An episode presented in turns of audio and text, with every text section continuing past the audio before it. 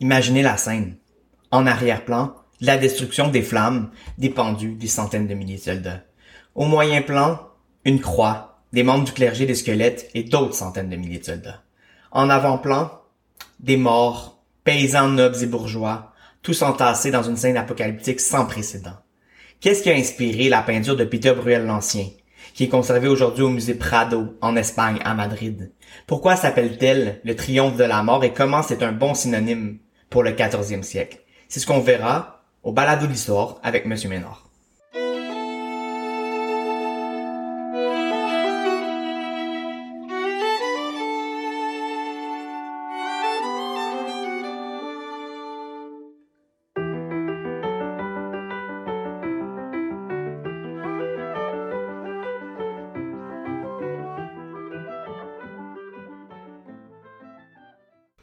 Bonjour et bienvenue au balado de l'histoire avec Monsieur Ménard, ce balado qui est vu comme un objet d'apprentissage. Rebienvenue à tous et à tous. Aujourd'hui, on a un nouveau sujet tout frais, tout chaud. Euh, le sujet qui va, à mon sens, ouvrir la période des temps modernes. Euh, bon, on pourra discuter des différentes dates et ces choses-là, mais vraiment, pour comprendre le monde moderne, c'est-à-dire le passage entre le Moyen Âge et les temps modernes, il faut comprendre le 14e siècle et oh là là, le 14e siècle, c'est chargé en s'il vous plaît. Euh, je me suis posé la question pour pouvoir voir vraiment c'est quoi avec vous j'avais envie de discuter. Euh, puis je trouve que ces événements-là qu'on va voir peut-être en deux parties euh, vont vraiment être marquants pour l'histoire européenne, mais aussi l'histoire occidentale, l'histoire de l'Ouest. Et va même avoir des ramifications jusque dans le monde asiatique. Peut-être qu'on aura la chance d'en discuter aussi. Euh, le 14e siècle, ça pourrait être argumenté comme étant un des siècles les plus influents de l'histoire occidentale parce que ce qui va se passer va transformer de fond en comble la société euh, européenne de l'époque, va mener à des grands changements euh, par la suite étant donné les situations absolument extrêmes dans lesquelles ils sont. quand j'essaie de comparer les différentes époques, c'est souvent un bon référent le 14e siècle de voir c'est quoi un siècle chargé en tant de fait historique. Euh, je vous rappelle mon biais. Mon biais, c'est l'histoire sociale, c'est l'histoire euh, des gens, euh, c'est l'histoire des classes sociales, des groupes sociaux et tout ça. Donc, c'est sûr que de mon côté, c'est là-dessus que je vais me pencher. par exemple, on va parler d'une guerre très fameuse aujourd'hui. C'est sûr que je pourrais pas vous faire, en fait, j'ai pas l'intention de vous faire la politique, les, les, opérations militaires et tout ça, mais ça peut vous donner le goût d'aller rechercher davantage d'informations sur le sujet. Euh, encore une fois, le but, c'est de venir vulgariser ça, c'est de vous transporter à travers une époque qui est pas la nôtre, dans les référents qui ne sont pas les nôtres non plus. Euh, je vous rappelle que dans cette époque-là, du 14e siècle, on va en parler plusieurs fois, la relation avec, bon, euh, pour l'Occident, avec l'Église catholique va être fondamentale. Donc, l'idée du paradis, de l'enfer, de, de, de, comment cette, cette situation-là va se euh, va, va, s'identifier, va se représenter dans la vie des gens, c'est super important. Puis si on veut comprendre la vie des paysans, faut comprendre que les gens ont vraiment en tête lors de leur existence, en fait ce qu'on lit de, des sources historiques, c'est de savoir qu'est-ce qui va se passer avec eux après leur mort. Donc on peut pas euh, se remettre en place, se remettre en tête et faire de l'empathie historique du 14e siècle sans comprendre l'importance que cette dimension spirituelle et religieuse a pour les gens en Europe à l'époque. Aussi, on n'est pas dans une période où on a euh, une égalité sociale. C'est une période de hiérarchie sociale. C'est-à-dire que les gens vont être organisés selon, bon, en France, trois ordres. Mais généralement, ce qu'on va voir en Europe à cette époque-là, c'est euh, au sommet de la pyramide, une, vraiment une petite partie de la population qui va être la noblesse, ceux qui se battent. Euh, les chevaliers et, tout. Donc on va voir qu'il y a une différence, la noblesse de robe, la noblesse de d'épée, tout ça. Euh, vous avez d'un côté le clergé catholique qui va être vraiment vraiment fondamental, clergé dans la chrétienté, tout ça. Et vous allez avoir la majorité de la population, le tiers-état, qui va travailler dans la société européenne de l'époque. C'est sûr qu'il va y avoir des différences entre, mettons, quelqu'un qui est un bourgeois, qui est un marchand, et quelqu'un qui est euh, un simple paysan qui fait la farine pour le pain. Va y avoir vraiment beaucoup de différences. Mais la majorité des gens, c'est des gens du tiers-état. Euh, c'est des paysans en fait. Donc le tiers-état, c'est un terme qui est utilisé beaucoup en France, mais pour l'Europe en général, on peut considérer qu'il y a vraiment beaucoup, la majorité de la population travaille encore dans les campagnes. Donc ces deux éléments-là, la relation avec le spirituel et la relation avec euh, la terre, donc la paysannerie, l'agriculture, l'importance de cultiver et de, de, de survivre grâce à cette cultivation-là, euh, c'est vraiment quelque chose de fondamental à comprendre. Donc aujourd'hui, je nous suggère d'aller voir euh, ce qui va se passer dans la première moitié euh, du 14e siècle pour voir comment la société européenne va être bouleversée par des changements fondamentaux. Si vous voulez me rejoindre, vous pouvez me rejoindre au histoireavecménard.outlook.com ou m'écrire sur la page Instagram. À tout de suite.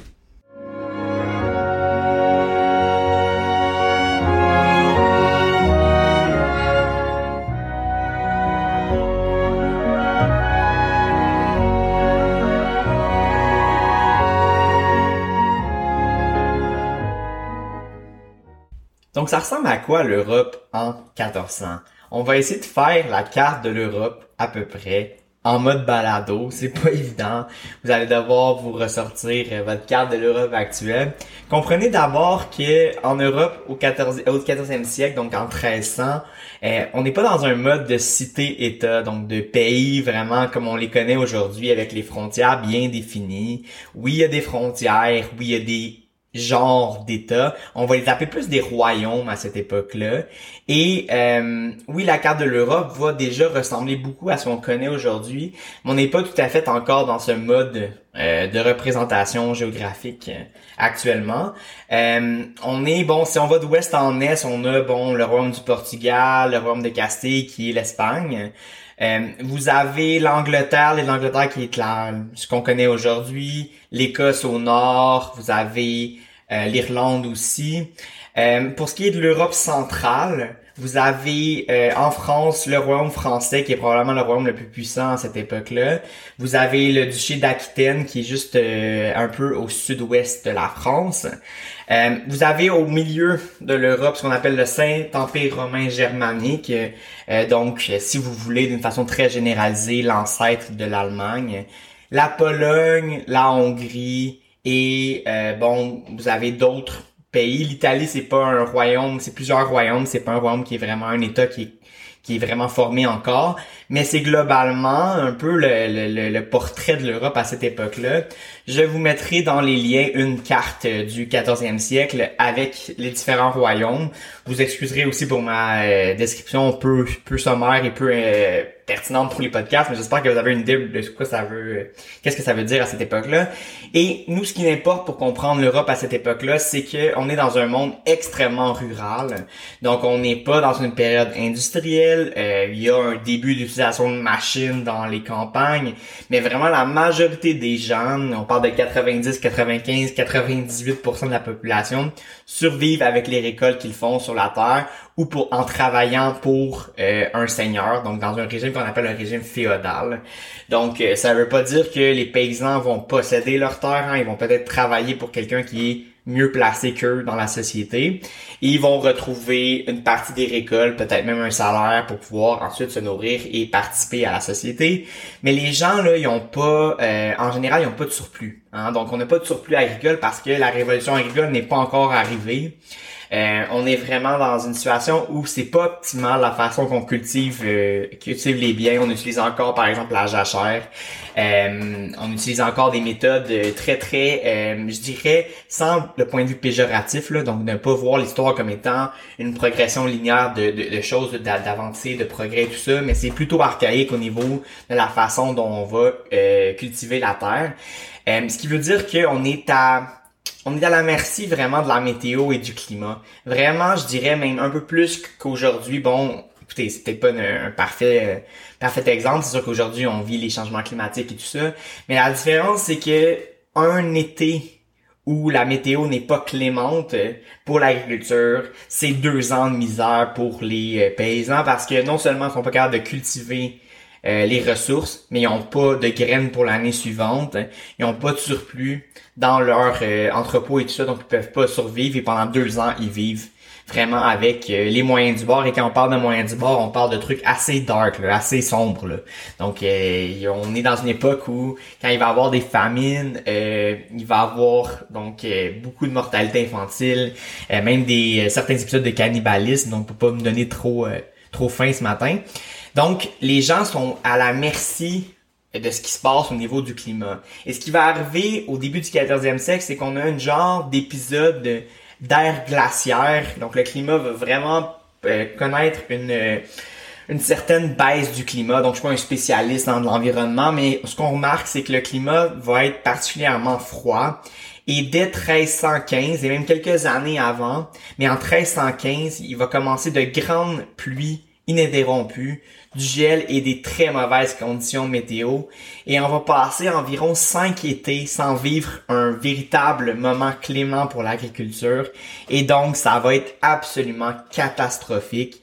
Euh, les récoltes ne se feront pas, le prix des choses va augmenter grandement.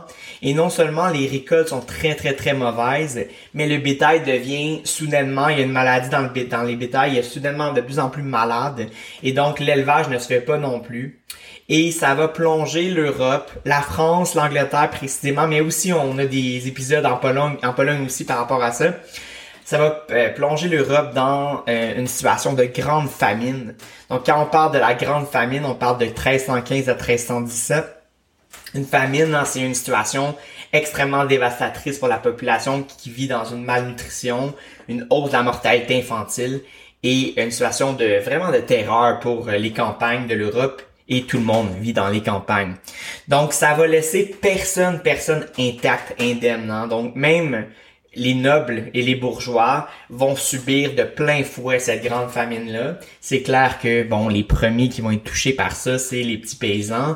Mais juste pour vous dire que ça va toucher toute la société d'une façon ou d'une autre.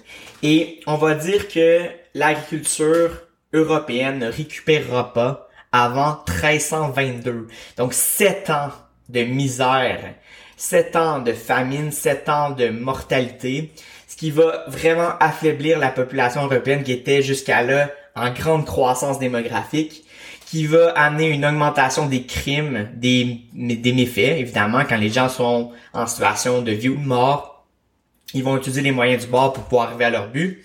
Euh, il va arriver des épisodes de violence, euh, de, l'instabilité dans les euh, dans les campagnes et dans, les villes naissantes. Donc par exemple en France, une époque des grandes jacqueries. Les jacqueries, c'est des révoltes paysannes où les gens vont prendre la faux et vont aller manifester pour qu'on arrête de de, de, de, les de les mettre dans cette situation là alors que bon il n'y a pas vraiment de solution à court terme pour ça et durant cette grande famine là l'Église catholique qui est l'autorité morale, spirituelle, qui est supposée de protéger la population, ne sera pas en mesure d'expliquer ou euh, de, de, de, régler la situation, évidemment, parce que c'est une situation climatique, mais à l'époque, on voyait ça comme une punition divine. Et donc, l'Église catholique va dire à sa population que bon, c'est une mission divine, que c'est à cause de tous les méfaits, de tous les, vices et les, les, comportements des gens dans la société, mais ne sera pas en mesure, avec toutes les prières du monde, évidemment, de régler la situation. Et donc, l'Église va même vivre une certaine baisse de crédibilité durant cette période-là. Donc, ça va pas bien. Et ce que j'aime bien dire à mes élèves, c'est quand ça va pas bien, quand les gens ont faim, ben ça va pas bien. Okay? Quand les gens ont faim, ça va pas bien. Et c'est dans ces situations-là, dans les gens, dans les situations où les gens sont affamés, qu'on voit des révoltes, on voit même des rébellions et parfois même des révolutions. Donc ça brasse en Europe. Et vraiment, il n'y a pas grand contrées agraires qui sont euh, épargnées par ça à cette époque-là.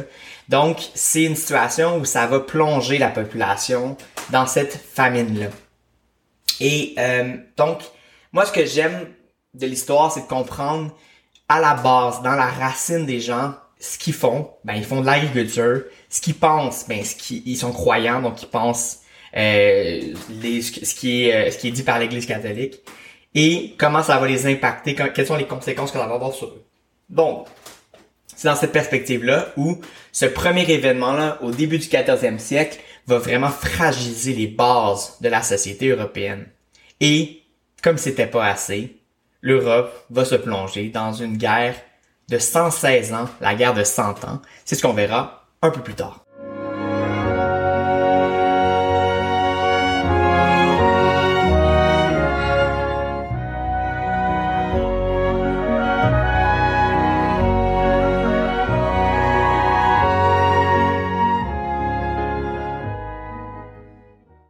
la guerre, la guerre, c'est pas une raison pour se faire mal. Dès 1337 jusqu'en 1453, se déroule en Europe la guerre de Cent Ans. Pour les petites brillantes et les petites vites euh, de ce podcast, 1337 à 1453, ben c'est plus que 100 ans, ça en est 116. Ben oui, la guerre de 100 ans, ça va durer 116 ans. 116 ans de guerre. Bon, pas 116 ans de guerre ininterrompue, va en avoir trois ou quatre phases selon les historiens. Et euh, j'ai absolument aucune envie de vous faire le récit narratif de la guerre de 100 ans parce que c'est euh, vraiment tellement, tellement dense. Euh, il y a des revirements de situation comme incroyables. Et honnêtement, je comprends pas toujours tous les événements de la guerre de 100 ans. Puis il y a des historiens, écoutez, j'en ai écouté des, des balados sur la guerre de 100 ans qui sont capables de l'expliquer en 4 heures. Bouf, je pense pas qu'on va aller là-dedans aujourd'hui, de plus que vous savez que mon biais, c'est un biais social. Et que la guerre à l'époque, c'est pas une guerre sociale. À l'époque, la guerre, c'est l'affaire des chevaliers, c'est l'affaire de la noblesse. Des gens qui sont entraînés pour aller se battre en rangée, euh, donc se battre fièrement au nom du royaume de France ou du royaume d'Angleterre. Donc pour les paysans, et là je vais peut-être poser un jugement par rapport à la guerre, euh, pour les paysans, cette guerre-là ne les concerne pas. Ce n'est pas, ils n'ont pas leur mot à dire dans la guerre, sauf que c'est eux qui vont subir euh, probablement des, les impacts les plus violents et les plus à long terme de la guerre. Évidemment, si tu meurs au front, euh, bon, c'est terminé pour toi, là. mais les paysans vont être plongés dans une période de misère à cause de cette guerre-là. Donc c'est pas nécessairement le paysan avec sa faux qui va aller se battre sur les sur les, les, les, plaines d'Abraham, mauvaise comparaison ici, mauvais mauvais lieu historique. Euh, c'est pas les, les paysans qui vont aller se battre à la, à la bataille de Poitiers, vous voyez, je connais plein de choses sur la guerre de Cent Ans. Euh, c'est vraiment des chevaliers ou des gens qui vont être formés là-dessus, tu peux bon t'engager à avoir un entraînement et tout ça, mais c'est vraiment une affaire des nobles la guerre à l'époque. On est dans une, époque chevalesque, donc qui est basée sur la fierté des chevaliers, sur les, tournois, sur euh, le roi Arthur. Donc pas la même époque encore une fois, mais bon, le lien est quand même bon. Donc c'est ce que vous pouvez imaginer de la guerre de Cent Ans. Euh, donc, rappelez-vous, l'Europe est en situation de grande famine. Écoute, oui, on s'est relevé en, 13, en 1322, mais quand même, une famine de cette de cette importance-là, le nombre de morts qu'il va avoir après cette famine-là, l'Europe est pas 100% euh, remise de ces crises agricoles-là. En plus, qu'on est dans une période d'ère glaciaire. Donc, ce qui se passe, c'est que la France et l'Angleterre, encore et toujours, vont rentrer dans une guerre euh, qui ne terminera pas de terminer. Juste le petit contexte historique par rapport à cette guerre-là. Vous avez la France hein, qui est comme euh, le titan de la fin du Moyen Âge, c'est le royaume le plus puissant de l'Europe à l'époque. C'est les États-Unis de cette période historique. Euh, contre l'Angleterre, qui est une île, euh, c'est limité quand même, parce que bon, c'est pas le Royaume-Uni comme on connaît aujourd'hui, donc l'Écosse, l'Irlande, c'est des royaumes qui sont à part de l'Angleterre. Donc c'est une guerre entre un royaume très puissant et un autre royaume qui a des ambitions par rapport au territoire français. C'est une guerre euh, de territoriale, une guerre militaire, mais aussi une guerre entre des rois, donc entre Édouard et entre euh, les, rois, les rois de France qui vont se, succéder. Euh, donc c'est une guerre vraiment de la fin du Moyen Âge qui va plonger l'Europe dans une certaine modernité. donc cette guerre-là va durer 100 ans par plusieurs phases.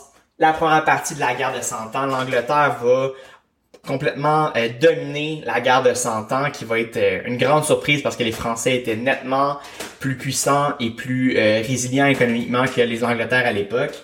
mais bon, pour plusieurs situations qui vont se passer durant cette guerre-là, l'Angleterre va progressivement perdre des territoires qu'elle va conquérir à la France.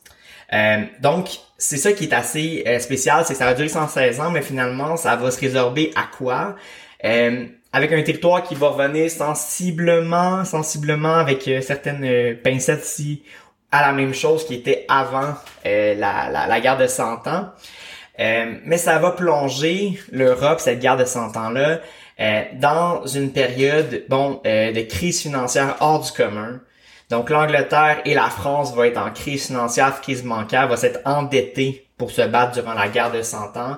Et une des raisons pourquoi la France peut tolérer autant de combats, c'est qu'elle a les coffres plus pleins que l'Angleterre est capable d'aller chercher plus d'argent pour financer cette guerre-là. Donc, c'est bel et bien une guerre en d'attrition. A-T-T-R-I-T-I-O-N. La guerre d'attrition, c'est le terme qui est utilisé pour la Première Guerre mondiale, donc le lien est peut-être assez intéressant ici. Même si la guerre de 100 ans n'est pas une guerre mondiale, parce qu'elle se déroule seulement en Europe, euh, principalement en Europe, mettons, euh, ça reste quand même, hein, ça reste quand même une guerre où c'est celui qui va tolérer, qui va subir la guerre le plus longtemps, qui va finir par gagner euh, ce conflit-là, gagner les territoires en tant que tel qui arrive, c'est que même si la France va finir par tolérer le plus longtemps la guerre, elle va aussi, comme l'Angleterre, se retrouver en situation de crise financière importante.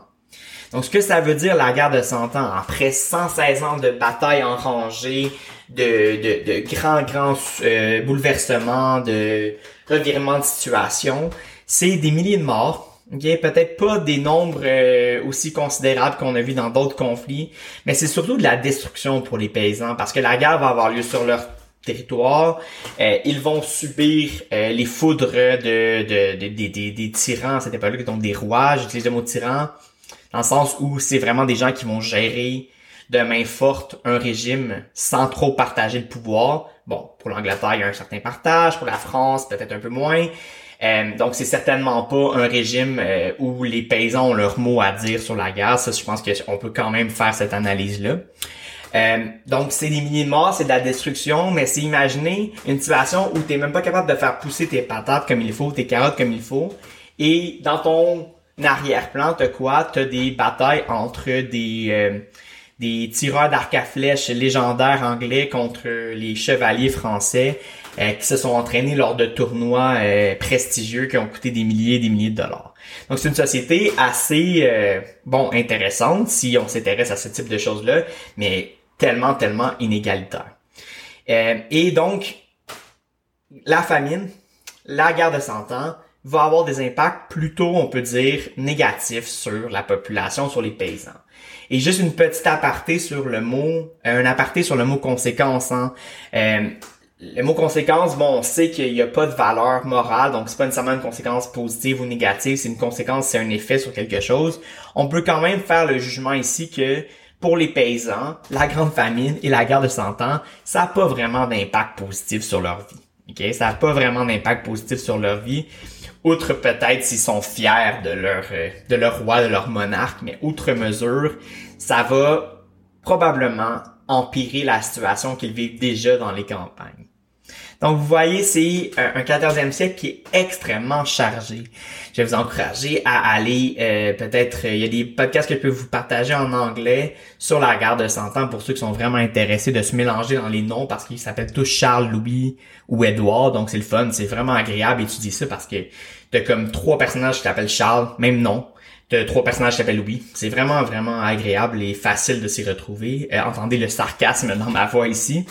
Euh, mais comme si c'était pas assez, euh, on a la grande famine, on a la guerre de 100 ans. En 1347, un autre événement va venir complètement, euh, et là je le dis avec toute l'intensité et l'importance que ça va avoir, va venir complètement chambouler l'Europe. Il y a des historiens qui s'entendent pour dire que ça va être un des éléments qui va, bon, forcer euh, la modernisation qui va forcer l'Europe à changer de fond en comble. Et cet événement, c'est un événement qui est bien connu dans l'histoire et qui est euh, infiniment intéressant. Ah, euh, je viens de regarder ma montre.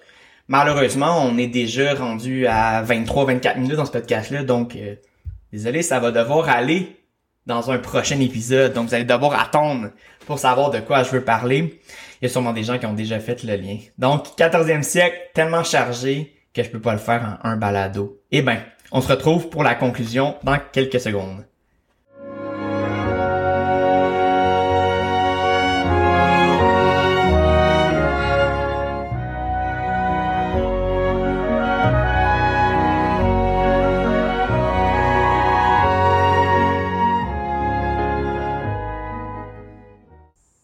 Qu'est-ce qu'on retient?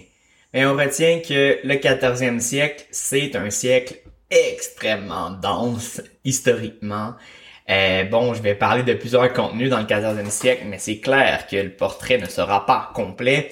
On retient qu'on a un petit devoir, c'est d'aller regarder euh, la carte de l'Europe un peu parce que je pense que c'est important d'avoir ça en tête pour un balado. Euh, c'est pas l'idéal quand même faire de la géographie. J'espère que ça a été quand même bien de ce côté-là. Mais on a, on reste sur notre fin aujourd'hui parce qu'on a pas vu peut-être l'élément le plus, bon, facile de dire le plus, là, mais il n'y a pas vraiment, euh, je sais pas, dans, dans, mon étude historique, euh, dans ce que j'enseigne en classe, il y a un événement qui a été aussi bouleversant que celui que j'ai pas encore nommé. Il y en a pas tant que ça. OK? Euh, donc, euh, ça, c'est ce qui nous euh, laisse un peu l'eau à la bouche pour cette balado-là. Je vous rappelle que j'apprécie les commentaires sur les différentes plateformes. Si vous avez des questions, si vous avez des choses que vous n'avez pas compris, s'il y a des liens que j'ai pas mis sur les plateformes, parce que je vais être honnête avec vous, des fois, c'est dur à gérer là, euh, ces différentes plateformes là. Euh, je vous encourage fortement à partager les épisodes à, vos amis, aux gens qui pourraient avoir un intérêt pour l'histoire, même ceux que vous voulez un peu convaincre que l'histoire ça vaut la peine. J'espère que ça pourrait être fait. Il est clair que c'est plus intéressant quand on est plus nombreux. Donc voilà, je vous laisse à une prochaine fois dans le 14e siècle rural et euh, bon apocalyptique. Au revoir.